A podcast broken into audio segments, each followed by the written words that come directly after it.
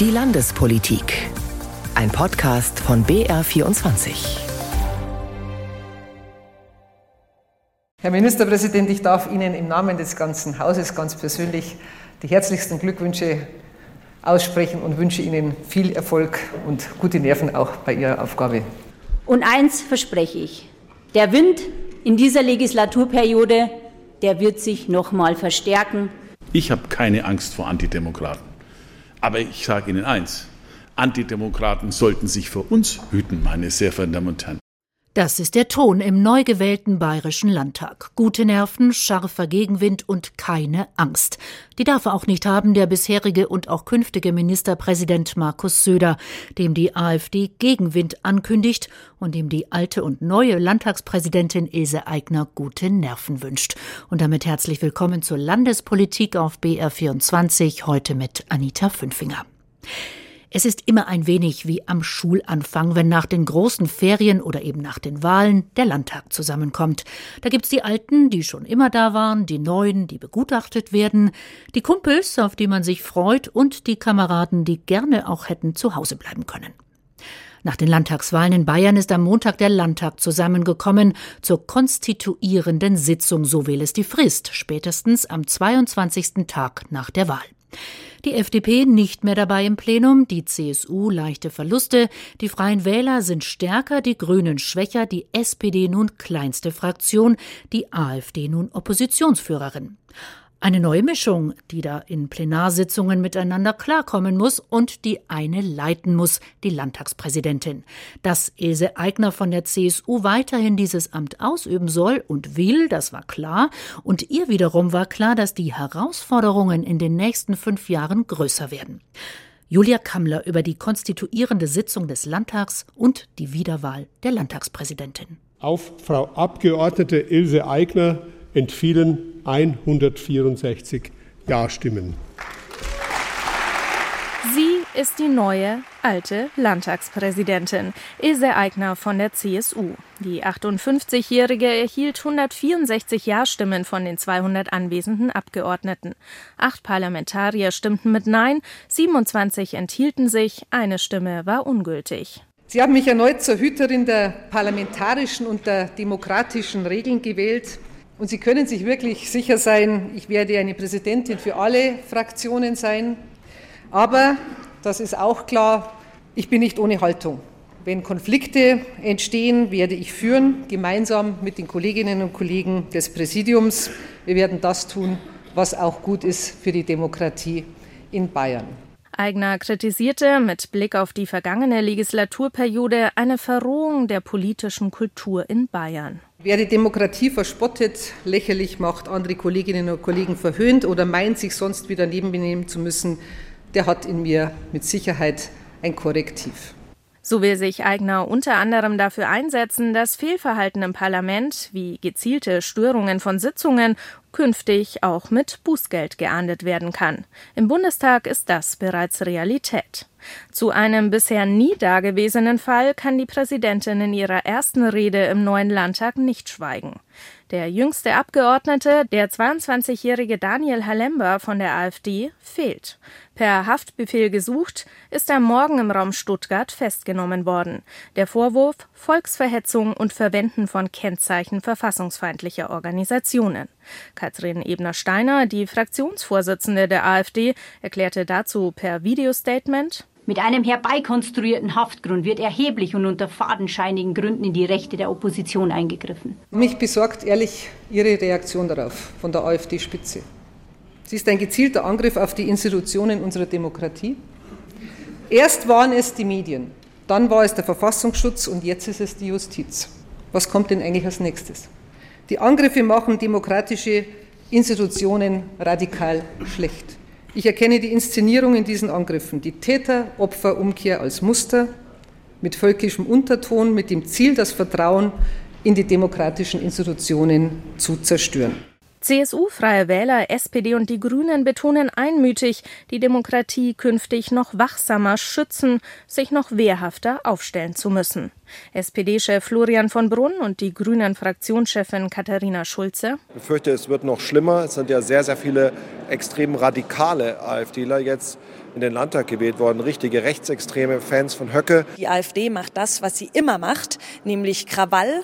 Sie probiert zu spalten und sie äh, inszeniert sich selbst als Opfer. Das kennen wir von der AfD. Sie bieten keine inhaltlichen Lösungen an, sondern sie wollen unsere Demokratie äh, kaputt machen und Chaos stiften. Und ich finde, wir Demokratinnen und Demokraten, wir müssen da zusammenstehen und denen die klar rote Karte zeigen. An die Seite Eigners haben die Abgeordneten auch vier Vizepräsidenten gewählt. Tobias Reis von der CSU, Alexander Holt von den Freien Wählern, Ludwig Hartmann von den Grünen und Markus Rinderspacher von der SPD. Die AfD scheiterte, wie auch schon in der Vergangenheit, erneut beim Versuch, einen Vizeministerpräsidenten zu stellen. Ihr Kandidat Matthias Vogler bekam 164 Nein-Stimmen und erreichte damit nicht die erforderliche Mehrheit für einen Posten auf der Präsidiumsbank. In so einer ersten Woche der konstituierenden Sitzung geht's ja Schlag auf Schlag. Die Abgeordneten sind also seit Montag im Amt, aber der Ministerpräsident war's da noch nicht. Dessen Wahl und die Vereidigung folgten am Dienstag. Melanie Marx über Markus Söder, der sein Amt nach eigenen Worten mit Freude und Demut antritt. Ich schwöre Treue der Verfassung des Freistaates Bayern, Gehorsam den Gesetzen und gewissenhafte Erfüllung meiner Amtspflichten so wahr mir Gott helfe. Nun ist es soweit. Markus Söder steht vor dem Landtag, hebt seine linke Hand. Herr Ministerpräsident, ich darf Ihnen im Namen des ganzen Hauses ganz persönlich die herzlichsten Glückwünsche aussprechen. Nach fünf turbulenten Regierungsjahren mit Corona-Krise, Krieg in der Ukraine, Sorgen um die Energieversorgung und nach einem aufgeheizten Wahlkampf kann Söder nun nach vorne schauen.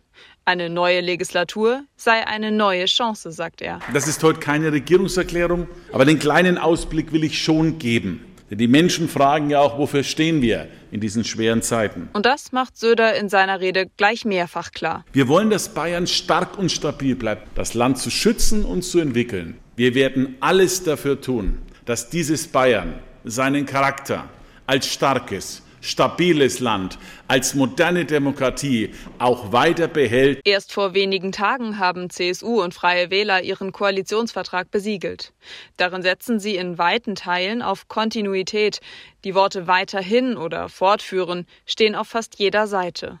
Söder sagt dazu, wir stellen Bayern nicht einfach auf den Kopf. Wir fangen nicht an, den Menschen zu erzählen, sie müssten sich jetzt auch in einer anderen Lebensform begeben, sondern wir gehen vom Menschen aus, Grünen und SPD reicht das nicht aus, wie die Fraktionsvorsitzenden Katharina Schulze und Florian von Brunn im Landtag erneut deutlich machen. Bayerns Menschen haben mehr verdient, als die alten Forderungen von 2018 wieder zusammenzuschreiben und ein neues Schleifchen drum zu binden. Uns fehlen wichtige Punkte im Koalitionsvertrag und an vielen Stellen bleiben sie relativ unkonkret. Die Fraktionschefin der AfD, Katrin Ebner-Steiner, nennt den Koalitionsvertrag einen Etikettenschwindel und warnt, wir sind der kräftige Wind, der Sie und alle anderen Kartellparteien vor sich hertreibt. Und eins verspreche ich, der Wind in dieser Legislaturperiode, der wird sich noch mal verstärken. Die AfD hat bei der Landtagswahl Anfang Oktober deutlich hinzugewonnen und stellt nun die größte Oppositionsfraktion. Dabei stehen viele der Abgeordneten dem formal aufgelösten und als erwiesen rechtsextrem eingestuften Flügel um Björn Höcke nahe.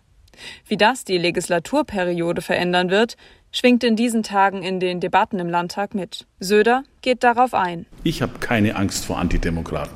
Aber ich sage Ihnen eins. Antidemokraten sollten sich vor uns hüten, meine sehr verehrten Damen und Herren.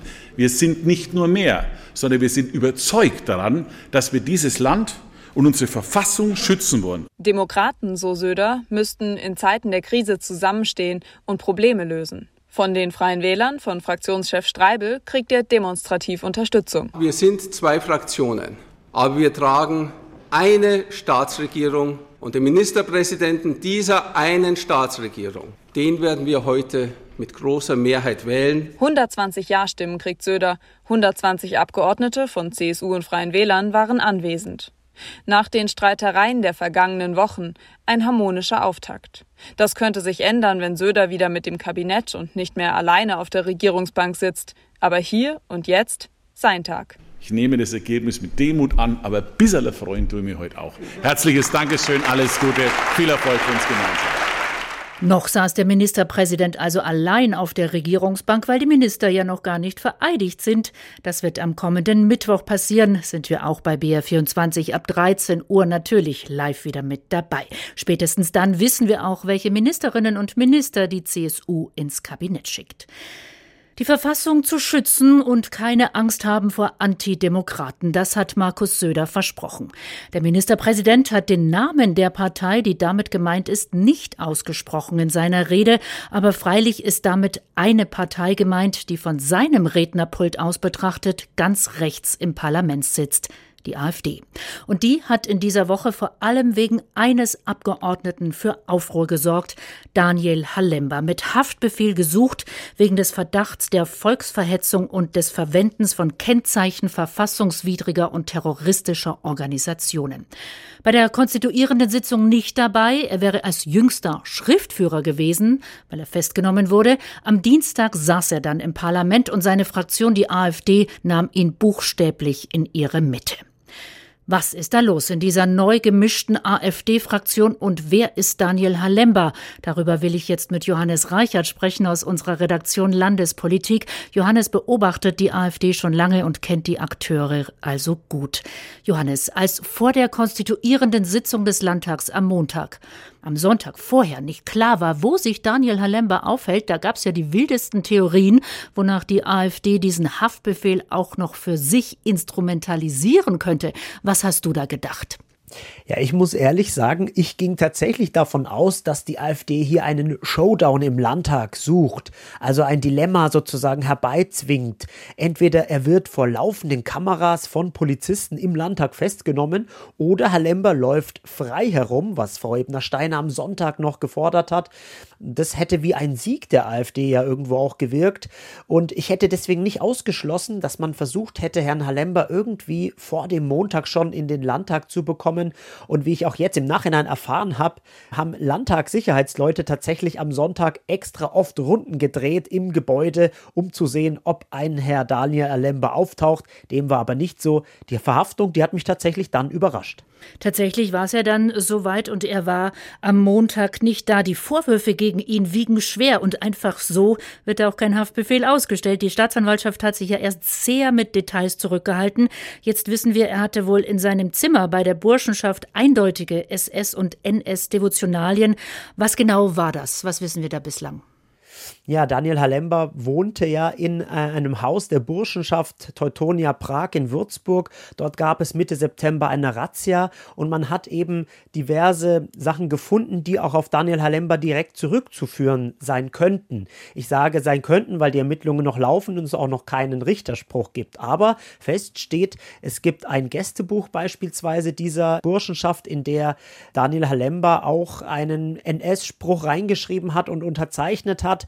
Nun wird natürlich man sagen können, dass dieses Gästebuch herumliegt. Es könnte auch jemand anders gewesen sein, aber man hat eben auch in seinem Zimmer Devotionalien gefunden, einen SS-Spruch an der Wand hängend als Plakat und es deutet schon sehr viel darauf hin, dass der Daniel Halember hier einfach Grenzen überschritten hat. Man muss auch sagen, ein Burschenschaftshaus, das ist keine geschlossene WG, da kommen Menschen rein und raus. Deswegen ist es anders zu werten wie vielleicht eine Privatwohnung. Klar, die Unschuldsvermutung gilt natürlich für alle. Wir wollen noch mal kurz reden über den Dienstag zur Wahl des Ministerpräsidenten im Landtag. Da kam er ja dann auch. Und seine Fraktion, die AfD, schien ja schon fast stolz auf ihn zu sein. Wie hast du das empfunden, der Auftritt Herr Lembers am Dienstag im Landtag? Ja, ich fand das ziemlich skurril, dass äh, viele da sehr stolz sozusagen auch Herrn Lember links und rechts begleitet haben. Er durfte sich ja dann auch ganz vorne hinsetzen in den Reihen der AfD-Fraktion, dort, wo eigentlich nur der Fraktionsvorstand sitzt. Ein neuer Abgeordneter wie Herr Halember, der setzt sich meistens ganz hinten eher hin. Das war also ein ganz deutliches Zeichen und natürlich hat auch die Fraktionschefin Katrin Ebner-Steiner diese Aussetzung des Haftbefehls am Montag dann euphorisch am Abend noch in einer Pressemitteilung Pressemitteilung kommentiert, es sei ein erster Schritt zurück zur parlamentarischen Normalität, die Verhaftung sei unverhältnismäßig gewesen und seine Rechte müssten jetzt wieder hergestellt werden. Das sagt sie vor dem Hintergrund, dass sich Daniel Halemba jetzt einmal die Woche bei der Polizei in Würzburg melden muss, solange sein Verfahren noch nicht abgeschlossen ist. Und es ist eigentlich ein völlig normales Vorgehen, ein juristisches. Für Katrin Ebner-Steiner allerdings eine politisch motivierte Einschränkung, so nennt sie es. Die Fakten werden hier also verdreht. Du hast sie angesprochen, Katrin Ebner-Steiner, die neue Chefin der AfD-Fraktion. Sie wird dem Höcke-Lager zugerechnet und insgesamt sind in dieser Fraktion ja sehr viele junge Männer neu mit dabei, Burschenschaftsmitglieder mit einer eindeutigen Richtung. Nun beobachtest du schon sehr lange die AfD im Bayerischen Landtag. Was ist das für eine Fraktion, die nun da im Bayerischen Landtag sitzt? Es wird für mich die AfD 2.0 im Landtag sein, nicht nur weil es die zweite Legislaturperiode ist, sondern weil man nach meinem Empfinden einfach wahrscheinlich viel stärker polemisch auftreten wird, bissiger sein wird. Aus der letzten Legislatur, da sind wir schon einiges gewohnt, auch von der Fraktionschefin. Jetzt kommen aber hier mindestens fünf junge, glühende Anhänger des Thüringer Rechtsextremen Björn Höcke dazu, die quasi auch ihrer Fraktionschefin nacheifern. Also ich gehe davon aus, dass weiterhin Fakten verdreht werden, Randaspekte aufgebläht und auf Social Media auch zugespitzt. Also ich gehe davon aus, dass Respekt und Anstand vor den Institutionen jetzt von vielen Abgeordneten über Bord geworfen werden und dass das auch die Arbeit der Fraktion prägen wird. Du hast es angesprochen, die AfD macht die demokratischen Institutionen und die Kartellparteien, so nennen sie sie ja, die anderen Parteien im Landtag, verächtlich. Das hat ihnen die Landtagspräsidentin Ilse Aigner ja auch höchstpersönlich bescheinigt. Ebner Steiner hat einen scharfen Gegenwind angekündigt gegenüber den anderen Parteien und der Staatsregierung. Du hast ihn ein bisschen schon angesprochen. Wie könnte dieser scharfe Gegenwind aussehen oder sich anhören? Wird der Ton also noch schärfer im Parlament? Definitiv. Ich gehe von einer Fundamentalopposition aus, also keinerlei Würdigung des politischen Konkurrenten, auch vielleicht einzelne Aspekte der anderen Parteien, sondern wir werden, davon gehe ich aus, heftige Angriffe vom Rednerpult aussehen, Auftritte, die dann auch auf Social Media ausgespielt werden, in die Telegram- oder WhatsApp-Gruppen der Abgeordneten und der AfD insgesamt. Daneben aber auch parlamentarische Anfragen, sicher auch aktuelle Stunden im Landtag zu AfD-Lieblingsthemen das ist etwa die Migration oder der Niedergang der Wirtschaft, der vermeintliche Gender-Themen oder auch die etwas eigenwilligen Ansichten der AfD zu Krieg und Frieden, zum Klimaschutz oder zum Bürgergeld. Also ich glaube, die AfD wird auf maximale Distanzierung zu den anderen Parteien gehen, um ihr Alleinstellungsmerkmal, nämlich wir gegen alle anderen, aufrechtzuerhalten. Und dieses Alleinstellungsmerkmal hat bei den letzten Wahlen ja auch irgendwie funktioniert. Vielen Dank, Johannes Reichert, mein Kollege in der BR Landespolitik, der überwiegend über die AfD im Landtag berichtet. Gerne. Von der größten Oppositionsfraktion schauen wir am Ende noch auf die kleinste Fraktion im Landtag. Das ist in dieser Legislatur die SPD. Nochmal Stimmen verloren bei der Wahl 8,4 Prozent. Das bedeutet, die SPD sitzt jetzt noch mit 17 Abgeordneten im Landtag. Und mit wie vielen im Europaparlament? Mit diesen Wahlen im kommenden Frühjahr hat sich am Samstag ein kleiner Parteitag der Bayern SPD beschäftigt. Meine Kollegin Irene Essmann hat mit einer Frau gesprochen, die gerne Kandidatin für diese Wahl geworden wäre, der aber die Partei die Zustimmung versagt hat. Die Co-Chefin der bayerischen SPD, Ronja Endres.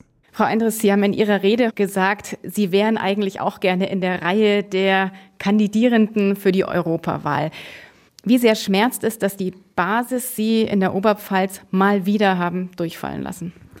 Naja, ich wäre natürlich sehr gerne die Kandidatin geworden für die Oberpfalz, aber das schmerzt gar nicht so sehr, weil wir haben einen tollen Kandidaten, den ich jetzt mit vollem Herzblut unterstütze und ich freue mich auf diesen Wahlkampf, auch und besonders in meiner Oberpfalz. Aber was sagt es denn aus, wenn eine Co-Landeschefin die Mandate nicht bekommt, die sie eigentlich gerne hätte? Naja, das ist ja auch eine sehr lokale Begebenheit, mit der wir uns hier befassen. Und von dem her gesehen, ich glaube, wir haben ein gutes demokratisches Miteinander in der Partei. Und darauf bin ich auch stolz als Landesvorsitzende. Wie wollen Sie jetzt bei der Europawahl überzeugen? Also ich glaube, wir müssen endlich beweisen, wie die EU den Leuten in Bayern, also in der Oberpfalz, in Niederbayern, in Oberbayern, allen Bezirken, dass die EU für diese Leute echte Verbesserungen birgt und dass die Leute, die die EU abschaffen wollen, echte Gefahren für unsere Menschen in Bayern darstellen. wo bietet die EU denn Verbesserungen? Weil manchmal kommt es den Menschen im Alltag so vor, dass alles nur komplizierter, bürokratischer wird. Das muss man natürlich dann erklären, aber es geht darum, die EU, die setzt ganz viele Standards für ein gesundes, besseres Leben. Vom gesunden Wasser über die Inhaltsstoffe des Essens, darüber, was die Kleidung beinhalten darf. Da geht es um ganz viele Dinge des wirklich ganz alltäglichen Lebens. Wir müssen es jetzt nur aufzeigen, wo das eben ist. Die EU, die macht das Leben besser und nicht schlechter. Bei ganz großen Fragen, da wird sich die EU aber nicht einig. Stichwort Migration. Maria Neuchel, die ja jetzt Spitzenkandidatin geworden ist für die Europawahl im nächsten Jahr, die hat es auch angesprochen. Die hat gesagt, wir im EU-Parlament, wir hätten schon ganz gerne, dass es nach Kraft der Länder diese Flüchtlingsverteilung gibt. Gleichzeitig hält der EU-Rat, also sozusagen das Gremium der Mitgliedstaaten, dagegen. Das heißt, wirkt EU überhaupt die EU ist ein demokratischer Zusammenschluss. Das heißt, natürlich wird da um Mehrheiten gerungen, wie es auch in Deutschland, in Bayern, in jedem Parlament der Fall ist. Es ist so, dass Nancy Faeser bereits sehr, sehr hohe Erfolge erzielen konnte mit dem GEAS-Abkommen, dass es jetzt das erste Mal überhaupt wieder aufs Tableau kommt, eine geordnete Geflüchtetenpolitik innerhalb der EU durchzusetzen, eben auch in Zusammensprache mit den anderen Ländern. Das ist ein wichtiger historischer Schritt, der wirklich auch Gutes erwarten lässt.